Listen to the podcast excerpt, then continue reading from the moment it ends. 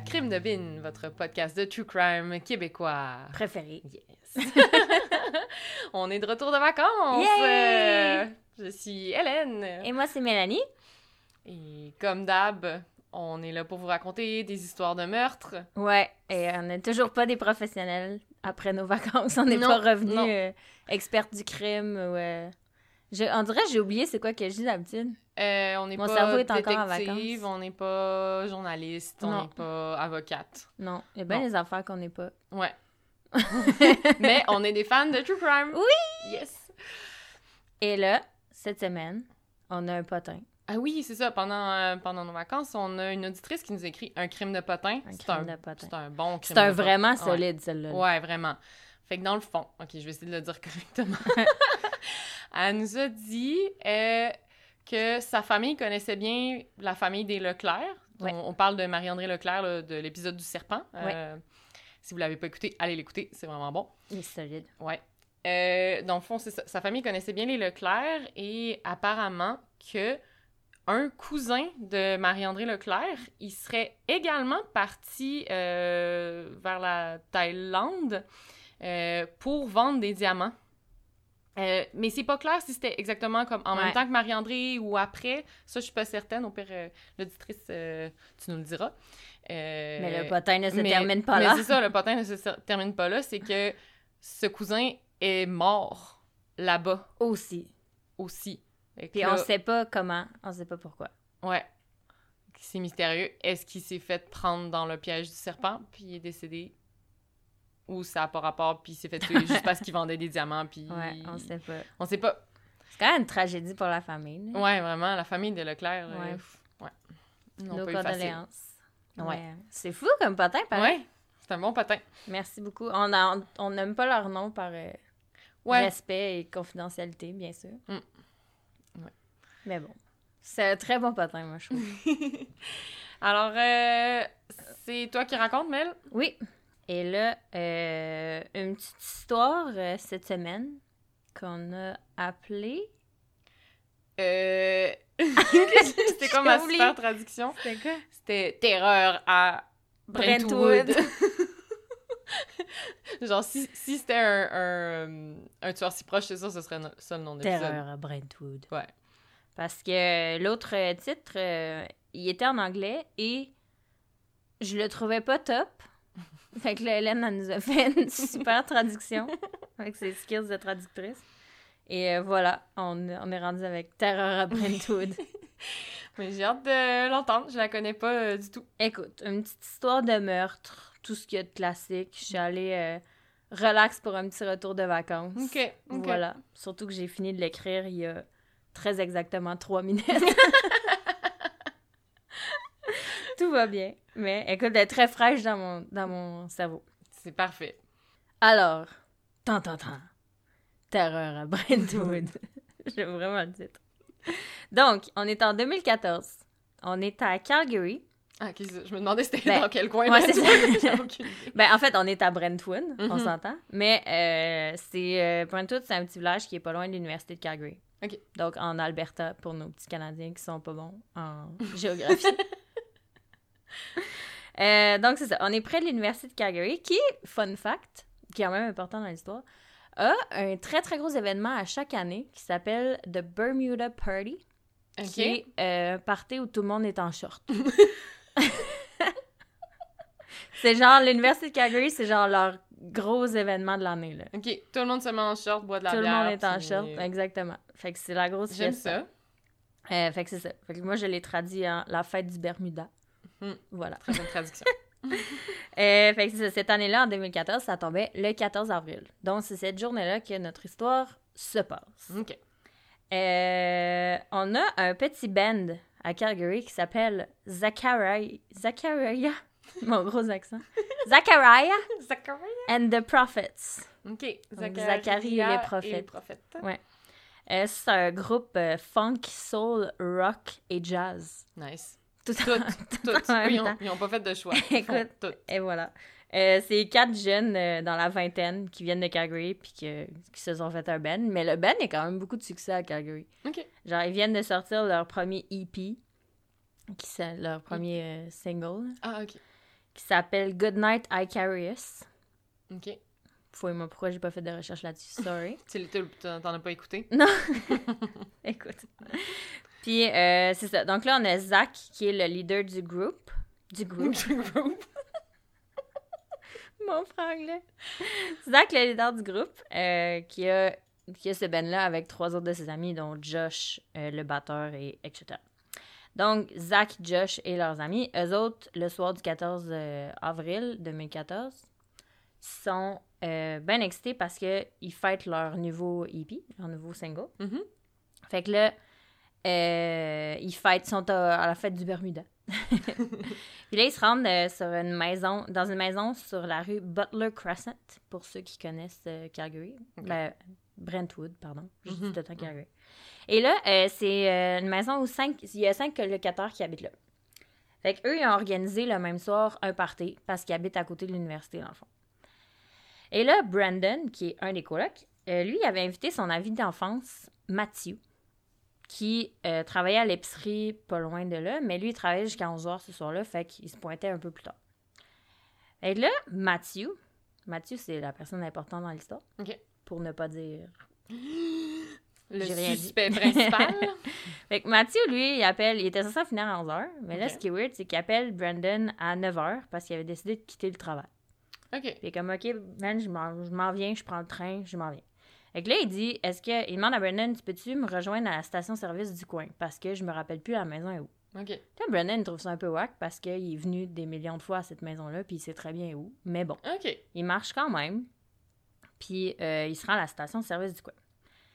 Fait que là, quand Mathieu il va, il va à la service, puis là, il se rend. Voyons. Fait que là, Brandon et Mathieu, euh, ils se rencontrent à la station-service. Ouais. Et là, casually, Mathieu, il donne à Brandon de l'ail, genre une gousse d'ail, puis un couteau à lame dentelée. Sans lui donner vraiment d'explication. Ok. Il est comme, hey, yo, bro, voici une Mhm. gousse d'ail. voilà. fait que là, il remarque, là, Brandon, il pose pas trop de questions, mais il remarque que Mathieu, il est un peu bizarre, puis il était comme agité. Ok. Et aussi, Mathieu, il parlait de, euh, de trucs, de, de sens caché dans les paroles de chansons, puis il chialait contre le président Obama, qui était président à l'époque. Hmm. Donc là, ça reste le même. Fait que là, il arrive à la fête. La fête, elle battait son plein. Il y avait à peu près 25-35 personnes qui étaient à la fête. Fait que là, ça s'était attendu dans toute la maison, dans le jardin. Gros party, en short. Ah oui, en short. Oui, parce que c'était quand même la thématique. Fait que là, euh, tout le monde est heureux, tout le monde est détendu, on profite de l'atmosphère. Les Brandon et ses colocs sont bien heureux. Et là, pendant toute le party, euh, Matthew, il se comporte un peu bizarrement. Genre, il voulait pas enlever son manteau, complètement fermé, genre un manteau chaud, même quand il était à l'intérieur. Des trucs de même. Fait que là, plus tard, euh, Mathieu, il va se promener avec son ami Daniel. Fait que là, Daniel, lui aussi, il remarque que Mathieu, il était un peu différent de ce qu'il était habituellement. Mhm. Puis il parlait de trucs bizarres, genre, il parlait des théories de conspiration. Il disait que c'était à, à minuit, c'était la fin du monde, ce soir-là. Ouais, ça, sent la, ça sent la petite euh, psychose. Écoute, il parlait de l'éclipse solaire, puis il parlait d'une rouge, euh, une lune rouge sang. Ok. Donc Daniel était un peu inquiet. Fait qu'il Mhm. il envoie un texto à Brandon, puis il dit euh, Je pense que Mathieu est dans une mauvaise passe. Juste pour l'avertir. Mhm. Fait que là, il retourne à la maison parce qu'il marchait dehors.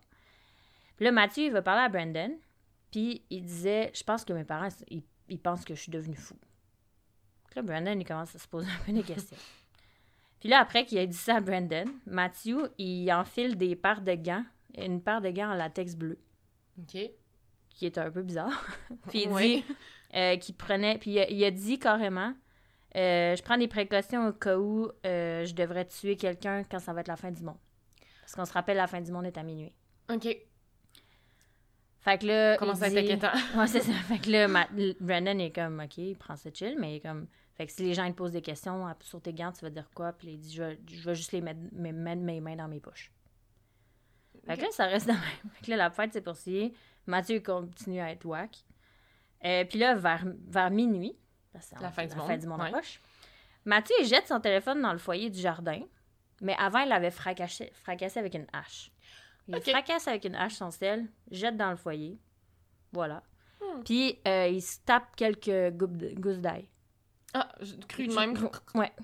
Juste de même. Écoute, c'est bon pour la Parce santé. qu'il va en avoir une coupe, écoute. Parce qu'il en avait déjà donné à, à son ami Brandon. Oui. Fait que là, le monde il commence à se poser des questions, ses Mhm. amis, parce que le gars, Mathieu, il buvait pas d'alcool, puis il prenait pas de drogue ce soir-là. Il était juste Il était juste vraiment... bien buzzé sur sais, il l'air. l'avait pas vu boire quoi que ce soit, prendre quoi que ce soit. Il semblait vraiment lucide. Fait que, en tout cas, c'était weird. Il crève à minuit et demi, euh, il envoie une, une série de textos à sa mère, du genre. Mais là, attends, il a tué son téléphone. Ah, c'est vrai? Peut-être qu'il a, en- il a envoyé les textos avant de Ouais, il a son sûrement. téléphone. Ah, ouais, c'est sûrement avant. Ah, c'est vrai, ça marche pas. hein, ça? Ouais. Ok, attends, je vais recommencer sans dire vers minuit et demi. OK. Dans la soirée. Avant, de- avant de fracasser son téléphone, il avait envoyé une série de textos à sa mère, du genre Je suis pas pana- paranoïaque, je t'aime, crois-moi, c'est la réincarnation cette fois-ci. Parce que. Tout pour être rassurant. Je te- je t'expliquerai plus tard, mais il y a eu des petits épisodes avant. OK. Fait que bref, sa mère, elle s'inquiète, elle répond euh, Qu'est-ce qui se passe, Mathieu? Fait que là, elle dit Je vais bien, maman, je te promets que je ne mourrai jamais et que personne ne mourra. OK. Tu sais, des textos casual entre Mhm, fils. mhm. Que tu reçois, genre, en fin de soirée. il a aussi dit que ça était possédé par la lune. Il a dit ça à sa mère. T'es possédé par la lune. Hey, funky. Possédé par la pas lune. J'avais jamais pensé à ça. A thing. Fait que là, ses parents, ils s'inquiètent. Fait que son père, il part à sa recherche. Ok. Fait que là, un peu avant 1h du matin, quand la, fête, elle commence à se terminer un peu, Mhm. les gens, ils commencent à partir. Euh, Brandon, il part avec trois potes, ils s'en vont au McDo. Classique. Mhm. Fait que là, il reste à peu près sept personnes dans la maison. Donc, dans le salon, t'as euh, notre ami Lawrence, 27 ans, qui dort sur le divan. Parce qu'il était fatigué. Il avait peut-être trop bu. Fait que là, assis en face de ce divan-là, où ce que Lawrence était, il y avait Jordan, qui était un des colocs. Et euh, il était avec le batteur du groupe, Zachariah and the Prophets, Mhm. Josh, et leur amie Katie. Fait que pendant qu'ils discutent sur le divan, Laurent- Lawrence dort. euh, Zach est dans la cuisine avec Matthew, puis il est en train d'avoir une conversation profonde, là, tu le genre de conversation que À une un peu à 1h du matin. Donc, euh, il parlait de bouddhisme. Mhm. Classique. Et là, tout en animant la discussion, soudainement et sans avertissement, Mathieu prend un grand couteau de, un couteau de chef, puis Ouais. il poignarde Zach, cette fois. Genre random, non. Il parle de bouddhisme, bang, bang, Bang, bang, bang, bang, bang, bang. Voilà. Fait que là, il court ensuite dans le salon. Là, il vire fou. Eh Là, il, cou- il court dans le salon. Il s'en va voir Josh, poignarde six fois. Jordan, une fois. Fait que là, Kelly, elle la capote. Ah ouais. Fait qu'elle s'en va. Lawrence dort toujours. OK, c'est ça qui me dort. Kelly, elle court vers la salle à manger. Mathieu la poursuit. la po- il réussit à la poignarder quatre fois. Fait que là, il retourne ensuite. Mathieu il retourne ensuite sur le divan où Laurent- Lawrence était. Puis il poignarde quatre fois. Pendant qu'il dormait. Pendant Il- qu'il il dormait. a rien vu. Ouais, euh, il s'est jamais réveillé. Mais tu sais, il devait être pacté. Fait Ouais, ouais. tu dors dur. Fait que là, Josh, blessé, il avait six coups de couteau dans le corps. Aïe, aïe. Il sort en boitant par la porte d'entrée pour aller chercher de l'aide. Puis là, au même moment, Brandon et ses trois potes, ils revenaient du McDo. Eh, Fait que là, il voit Josh. couvert de sang. C'est ça, il voit Josh s'effondrer sur la pelouse, couvert de Eh. sang. Il comprend rien. Il voit Mathieu passer avec un couteau dans les mains. Eh, Puis Mathieu, il courait dans la rue. Fait que Brandon, il est parti à la course après Mathieu. Sais, lui, il savait pas qu'est-ce qui s'était passé. ouais. Fait que là, euh, il y en a, il y a des gens au party qui ont appelé le 911. Mhm. Fait que là, les autres vont voir Josh, puis là, ils disent euh, que Mathieu a un grand couteau, puis en tout cas, il est en bas de la rue. Brandon, il rattrape, puis il réussit à le maîtriser, at Mm. some point. Euh, puis il réussit à convaincre Mathieu de lâcher le couteau. Puis Mathieu, il- Mathieu, il répond que c'est la nuit des longs couteaux, puis il dit à Brandon qu'ils sont des frères de sang. Puis après ça, il s'enfuit à la course. OK. C'est la dernière chose qu'il dit. fait que là, la police, les ambulanciers arrivent à la maison, moins de 4 minutes après l'appel. Puis là, ils examinent toutes les victimes. Ils voient Josh sur la, le gars qui était sur la pelouse. Et il est encore en vie, mais à peine. Katie aussi. Ils trouvent euh, Zach puis Jordan allongés un à côté de l'autre dans le salon. Eux autres, ils étaient déjà décédés. Hmm. Puis sur euh, le canapé, il y a un ami qui tente d'exercer une pression sur les blessures de Lawrence, mais il était trop tard, il était Mm. déjà décédé. Fait que là, Katie et Josh sont transportés en ambulance à l'hôpital. Ils s'accrochaient à leur vie, mais euh, ils ont tous les deux succombé à leurs blessures un peu de temps Oh après leur arrivée. Fait que en tout, cette attaque-là, elle a laissé cinq jeunes morts de coups de couteau. Avec Zachary, Josh, Kitty, Euh. lui qui dormait, Lawrence, puis euh, je sais plus qui d'autre. Ouais, Katie, Josh, Lawrence, Zach et Jordan. Ah oui. Les cinq. Aïe aïe. Fait que là, euh, les policiers tactiques ils descendent dans le quartier à la recherche de Matthew. Puis là, ils tombent sur Doug. Doug, c'est le père de Matthew qui est, Ok. qui est en train de le chercher. Ouais. Là, la police, elle explique à Doug que son fils était suspe- suspecté de meurtre. Fait que là, une demi-heure, euh, tu sais, son père a de la misère à le croire, mais il trouvait un peu wack son enfant. Fait que Ouais. Euh, une demi-heure après les attaques, la police a retrouvé Matthew. Il a été repéré en train de, se- de sauter une benne à puis euh, il a été coincé par un agent à quelques rues de la maison. Puis un des officiers chargés de l'arrestation, Sean McGilvery, Gilvery, euh, il a été choqué de voir que Matthew, qui était quand même de petite taille, euh, il s'était battu contre des officiers plus grands et plus forts que lui et euh, contre un berger allemand. Hein, Ouais. Ont- comme la. la... Genre, il essayait de le maintenir au sol. Et Mathieu, puis le chien était là aussi. Fait que Mathieu a donné un coup de poing au chien. Hey. Puis le chien l'a mordu comme légitime défense. Mhm. Mais Mathieu, apparemment, à ce moment-là, il semblait pas ressentir de douleur. Puis il a continué à se battre. Puis il- il arrêtait pas de dire Je l'ai pas fait, je veux parler à mon avocat. Je l'ai pas fait, je veux Mhm. parler à mon avocat. Mais il était comme. Ouais, peut-être vu qu'il était en psychose, il ressentait comme moins la, la douleur ou genre. Ben, c'est Ce qui se ça. passait vraiment, ouais. Exactement, il était comme pas là. Mm. Fait que, euh, c'est ça. Après ça, les agents ont remarqué que Mathieu, il semblait pas avoir peur du tout, puis il avait le regard complètement vide. Fait qu'il était vraiment pas là. Euh, Il y a un agent qui l'a fouillé, puis il a trouvé dans sa chaussette des gousses d'ail. il avait fait une petite, euh, Pour moi, une petite provision. il y avait- c'était comme une apocalypse de vampires, genre, qui avait Ben, peur. Une fin ça. du monde de vampires. Exactement. T'es bonne. Parce que quand on lui a demandé à quoi ça servait, Mathieu a dit c'est pour les vampires. Ah, ok. Carrément. Mais c'est logique. Mhm. Oui, oui. Fait que Mathieu a été euh, emmené à l'hôpital euh, pour les blessures mineures qu'il avait subies en luttant contre son arrestation. Fait que Mhm. là, il s'en va à l'hôpital. Pendant le trajet en ambulance, puis après son arrivée à l'hôpital, il a continué à faire des déclarations vraiment bizarres. Et il disait qu'il était le fils de Dieu. Hmm. Il disait que Satan, c'était le vrai Dieu. Donc, il était le fils de Satan. En par- euh, il parlait beaucoup de la Lune et euh, d'Hitler puis de les théories du complot. Genre, il parlait de beaucoup de choses. Beaucoup de choses, ouais. Quand même, ouais. Euh, il a raconté aussi dans l'ambulance que ses amis étaient des vampires, des loups-garous et des méduses. Oh. D'où les... le mangeage de gousses d'ail. Ouais. Pour se Pour protéger. se protéger. ouais. Euh, il parlait aussi de tueurs en série. Il a mentionné Charles Manson puis Ted Bundy. Ok. Genre, il parle d'un bunch tout, de trucs. Ouais. Tout dans un melting pot de tout. Exactement. Donc, Matthew a ensuite été inculpé, obviously, de cinq chefs d'accusation de meurtre au premier degré. Mhm. Voilà. Euh, deux jours après les meurtres, les parents de Matthew, Doug et Suzanne, euh, ils se sont exprimés pu- publiquement pour la première fois. Doug il a lu une euh, déclaration disant qu'il était choqué et dévasté et qu'ils essayaient de donner un sens à ce qui s'était passé. Les autres, ils Mhm. comprenaient rien. Euh, il disait que Matthew, Matthew c'était un enfant formidable, plein d'amour, gentillesse, euh, respect pour les autres, euh, blablabla. Mhm. Puis il disait qu'un jour, il espérait avoir des réponses. Puis après ça, il parlait des victimes. Et je cite, il dit Nous sommes profondément attristés par. attends. Nous sommes profondément attristés par ce que les familles et les amis des victimes traversent. Vos vies ont été bouleversées. Nous savons que les mots ne peuvent commencer à soulager votre douleur et votre souffrance. Veuillez accepter nos plus sincères condoléances et sachez que vous étiez dans nos cœurs, nos pensées et nos prières.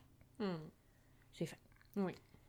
Donc là, après les, les attaques, pendant que la police a commencé à, remplir, à rassembler les déclarations des témoins et toutes les, les preuves et tout, euh, Mathieu, lui, était, Mathieu était détenu au centre de psychiatrie légale du sud de l'Alberta où il était placé sous surveillance au cas- en cas de suicide. Ouais. Est quand même bien surveillé. Euh, il- mais il était quand même, euh, tu sais, il restait un peu bizarre. Mathieu, euh, il avait des délires paranoïaques. Il pensait que le personnel essayait de le tuer. Il se promenait tout nu, puis il parlait d'Adam et d'Ève. Puis il disait des, des choses absurdes sur lui-même. Puis il faisait toujours des gestes bizarres avec ses mains, apparemment. Mm. Je sais pas quel geste, mais bon. De toute façon, vous pourriez pas les voir. Euh, après ça, le 21 2014, là, les funérailles euh, des cinq euh, jeunes ont commencé. Après les funérailles, Mathieu a comparé devant le tribunal. Euh, il a été ordonné de subir une évaluation de 30 jours afin de déterminer s'il était mentalement apte à être jugé. Mhm. Il a été euh, jugé apte à, Ah ouais. à être jugé, ouais. Il a été jugé apte à être jugé, ma phrase. pour l'évaluation, pour cette évaluation-là, il a été transféré à l'hôpital d'Edmonton. Donc, son avocat, euh, Alan Fay, il a déclaré aux médias que Matthew prenait progressivement conscience de la gravité de la situation. Ouais. Fait qu'il sortait, il sortait peu à peu de sa psychose, genre, et qu'on commençait à réaliser ce qui s'était passé, là, puis que c'était pas des vampires puis des méduses. Et des loups-garous. ouais, des loups-garous. Donc, euh, là, on est rendu au 30 avril. Tout ça, ça s'est passé le 14 avril, Mhm. on se rappelle. La soirée des, de la fête des shorts. Oui, des, fait des shorts. Euh, L'Université de Calgary a organisé un memorial public pour les cinq victimes, puis il y a eu des bourses d'études et des fonds euh, qui ont été établis en l'honneur de chaque Hmm. individu qui est décédé. Entre-temps, euh, Mathieu a, examiné, il a été examiné par plusieurs médecins, dont le docteur Alberto Choi, qui est un- important dans l'histoire. Ok. Euh, c'est un psychiatre légiste. Donc, le docteur Choi a évalué la vie de Mathieu jusqu'à l'attaque, puis il a constaté qu'il n'y avait pas eu de comportement psychotique avant. OK. Donc là, je te raconte un peu euh, la vie de Mathieu. Ouais. Ouais. D'où c'est qu'il vient, le petit Mathieu? Grood. C'est son, De Grood. c'est son petit nom. Il est né en 92 dans une famille qu'on qualifierait de bien ordinaire. Sa mère, Susan, c'est une comptable. Son père, Doug, c'était un vétéran de la police de Calgary. Euh, il y avait une sœur d'un an de plus que lui, mais euh, on ne connaît pas son nom parce qu'elle n'a pas été divulguée dans la Mm. presse. Euh, Mathieu a une enfance normale. Il réussissait bien à l'école, il manquait pas d'amis. Par contre, au secondaire, il a commencé à consommer de la cocaïne puis l'ecstasy. Et à ce moment-là, plusieurs amis se sont inquiétés. Ils ont prévenu ses, a- ses parents.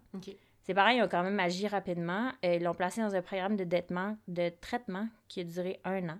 OK, quand Donc, même. Ouais. Fait que c'est là sa consommation de drogue allait cesser. Mais ses parents, ils ont toujours continué à le surveiller. Genre, ils, ils Mm. regardent ses comptes bancaires pour voir Ah qu'est-ce qu'il fait avec son argent et tout. Mais tout semblait rentrer dans, être rentré dans l'ordre à ce moment-là. Mm. Euh, L'année suivante, après son, son année en traitement, euh, Mathieu il a obtenu un diplôme à l'école secondaire catholique St. Francis.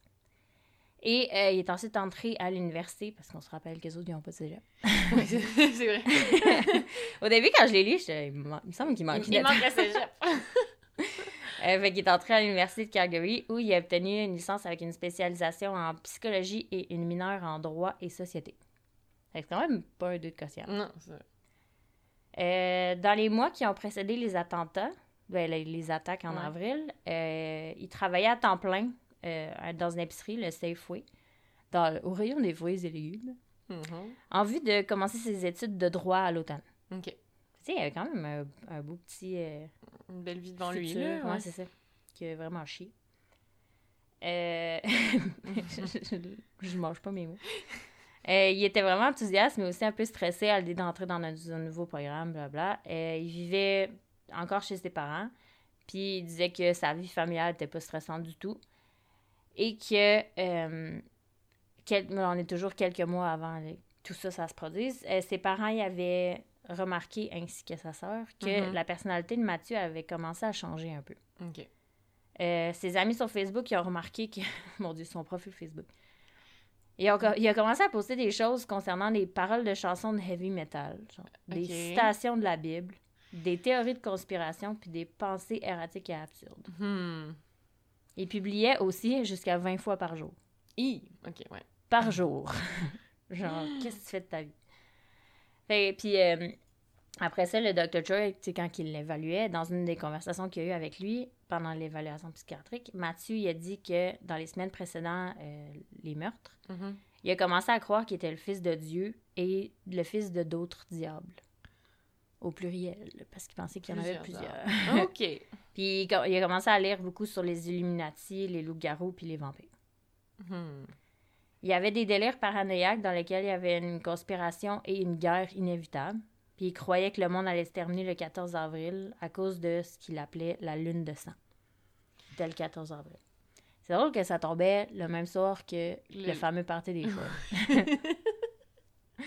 fait que là, quelques jours avant euh, le 14 avril, euh, les parents de Mathieu ont remarqué qu'il passait beaucoup de temps tout seul dans sa chambre. Fait qu'ils ont demandé s'il se droguait à nouveau. Mhm. Mathieu était là, non, non, je me drogue pas, tout va bien. Mais euh, son comportement était quand même inquiétant. Fait que son père, il a pensé euh, le faire interner, genre le Mhm. renvoyer en traitement. Mais le problème, c'est que Mathieu, quand tu le connais pas, il a vraiment de l'air d'un gars lucide puis bien Mhm. normal. Fait que son père était comme... Il savait pas trop. Fait que Ouais. finalement, il a rien fait. Il dû- présentait pas de danger Non, t'sais, c'est ça. immédiat. C'est ce ça, il avait juste l'air d'un gars bien normal. Mm. Puis aussi, à ce moment-là, il y avait les collègues de Mathieu à l'épicerie qui avaient commencé à remarquer un comportement étrange. Euh, puis il a commencé soudainement, vraiment, à- quelques jours avant, à euh, agir de manière paranoïaque. Il y a deux de ses collègues qui recevaient des messages textes un peu étranges, puis ils accusaient de conspirer contre lui, puis de l'exclure délibérément de certaines choses. Hmm. Paranoïa. Ce qui n'était pas vrai. Mhm. Donc là, euh, c'est ça, ce fameux soir-là, le 14 avril, c'était un lundi. Mathieu, son chiffre euh, à l'épicerie, c'était 2h30 à 11h. 14h30 à 23h.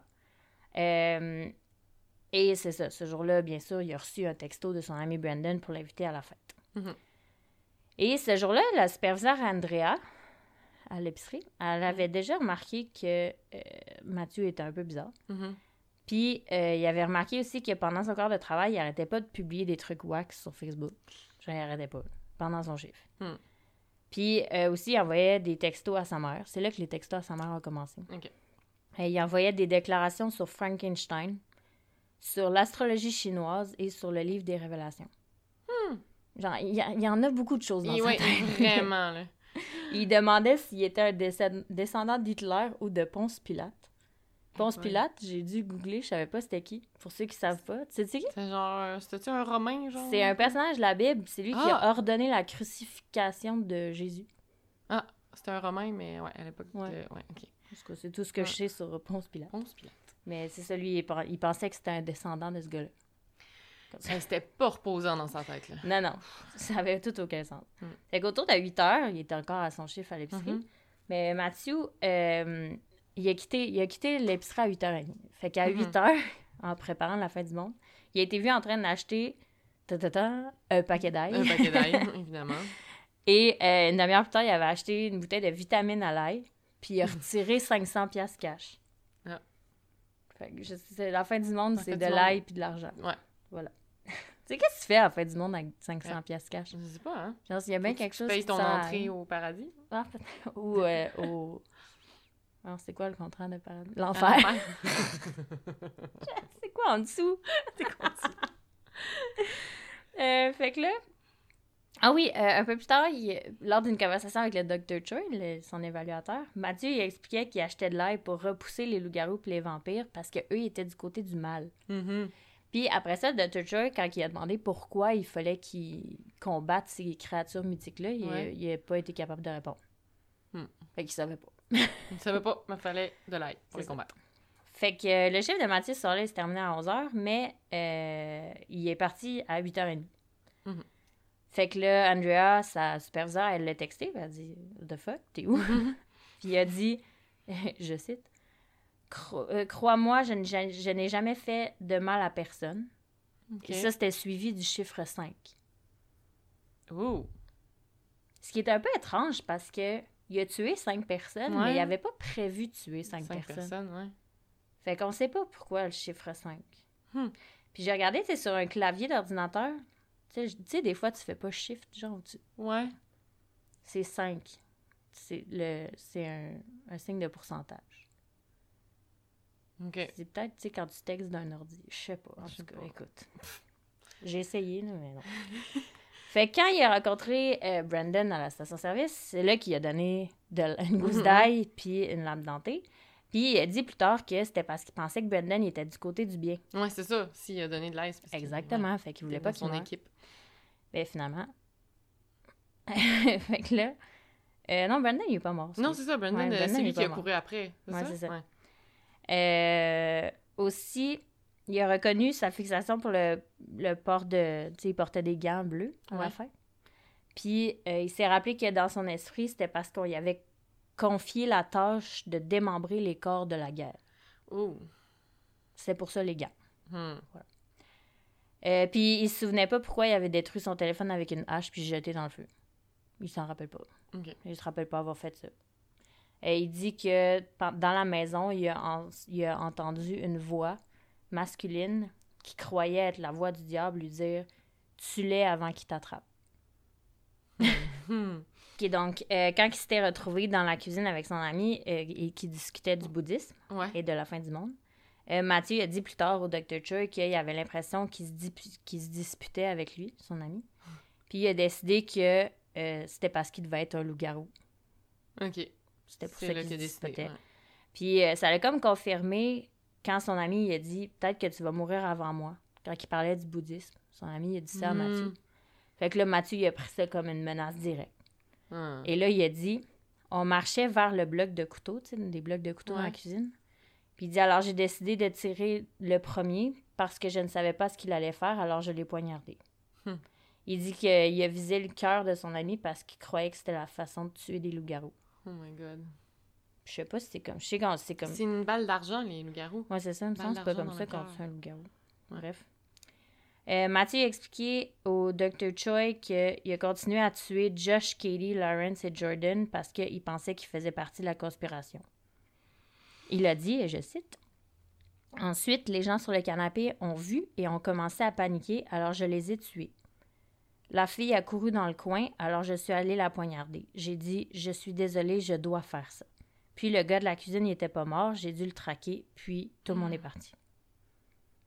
Fait que là, il parlait de. Josh, Katie, Lawrence et Mhm. Jordan. C'est pour ça qu'il les a tués, mais il avait pas prévu de les tuer. Non, c'est ça.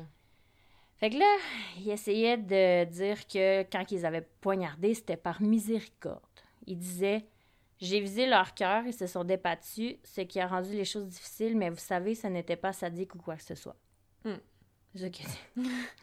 Fait que là, le Dr. Joy a déterminé que Mathieu souffrait d'un épisode psychotique. Ah, clairement, oui, là. Il a dit Il est certain que la gravité émotionnelle des infractions était limitée lorsqu'il en discutait avec nous. Cependant, il n'a pas donné l'impression d'être insensible. Hmm.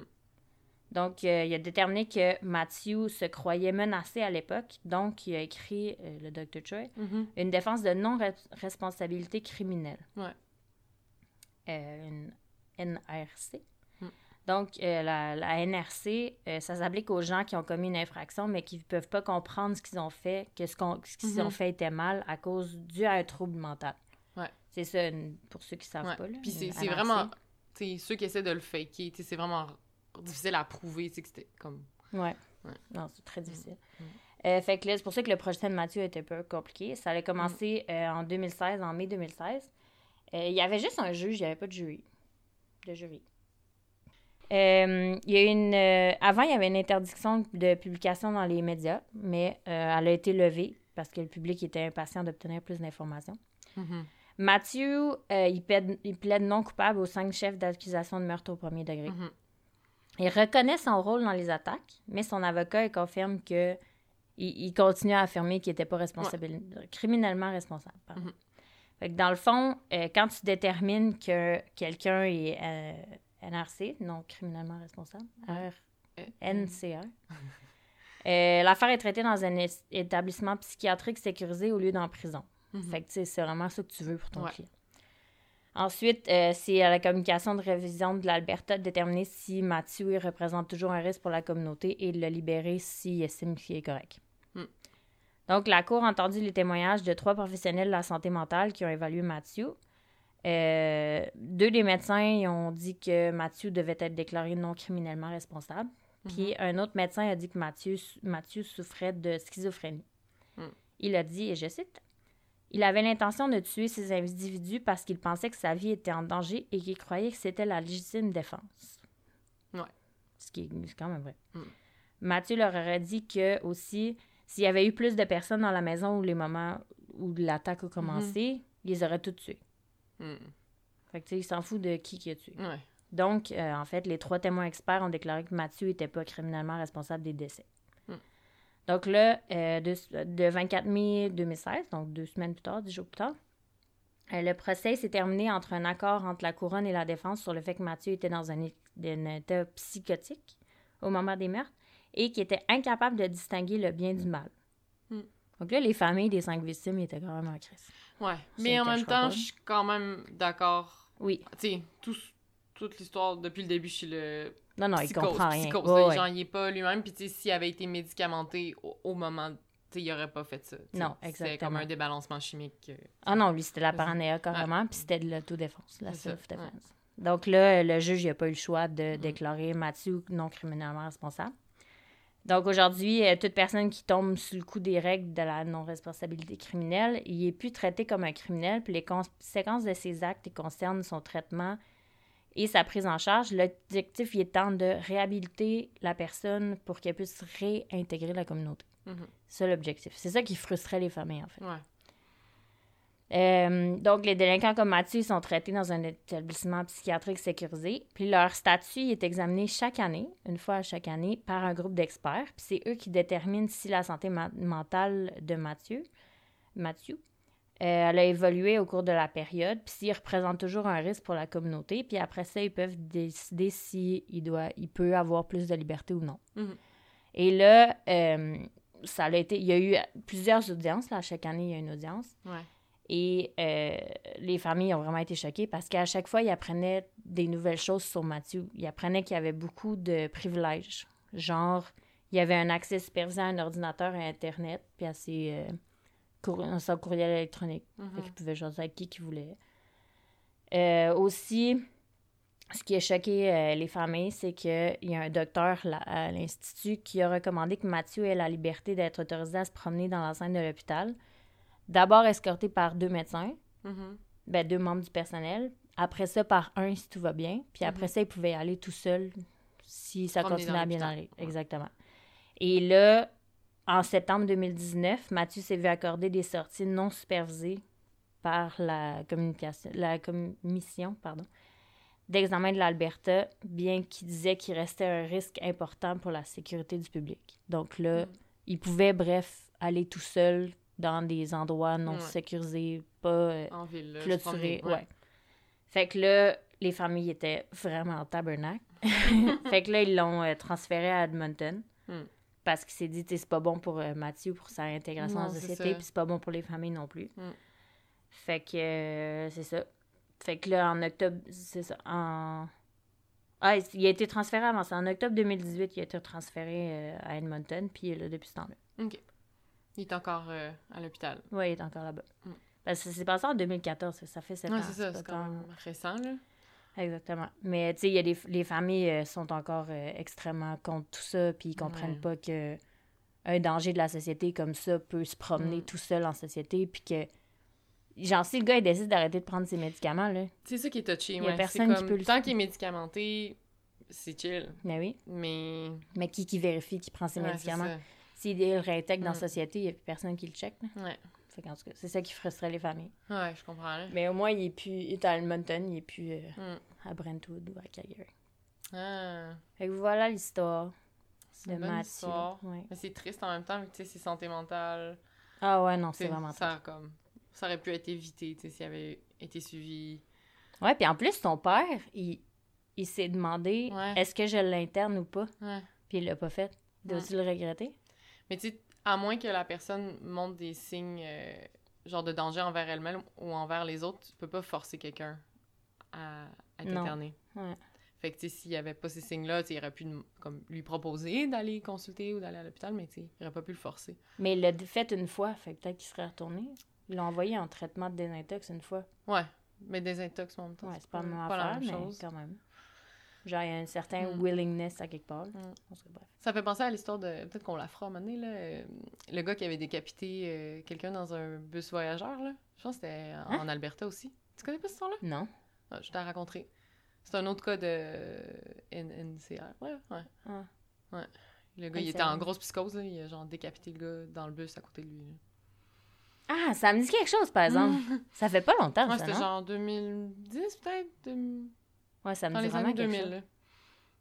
Mm. Ouais. Ah ben, tu me raconteras. Ouais. Donc voilà l'épisode d'aujourd'hui. Yes! C'était bon. Oui, Mm. nos petits Mathieu. The Grood. The Grood! Terreur à Brentwood. Je vais nommer l'épisode de même, là. J'ai pas le Ben choix. oui, c'est ça. Ouais. Pas le choix. Donc, euh, merci beaucoup de nous avoir écoutés. Est-ce que tu sais qu'est-ce que tu veux nous raconter dans deux semaines? Oui, oui, euh, j'ai euh, j'ai recherché le... Une auditrice m'avait recommandé un cas en Estrie. Fait que euh, j'ai fait mes recherches. Ça va être ça. OK. Ouais. Ne m'en dis pas plus. Non, je ne t'en dis pas plus. Merci beaucoup de nous avoir écoutés. Laissez-nous un petit commentaire, un petit bonjour. euh, Ben oui, continuez à nous écrire. qu'on aime ça. On Ben a oui, tellement des bons, euh, Tout le monde qui nous écrit sont tellement messages. smart. Oui, vraiment. Merci, vous êtes vraiment fins. Oui, On vraiment. vous aime. Oui, on vous aime. Puis on est rendu à... oh, on est rendu à vraiment beaucoup de followers aussi. Oui, on a beaucoup 21 de... 000. Ouais, on a eu 21 000 downloads en tout dans le podcast. Puis euh, beaucoup de downloads par semaine. Fait que clairement, vous avez parlé de nous à vos amis, à votre famille. Euh, c'est cool. Continuez, ça fait, euh, ça fait une différence. Ça Euh, fait chaud au cœur. Oui, vraiment. Fait que, on se voit dans deux semaines. oui. Bye!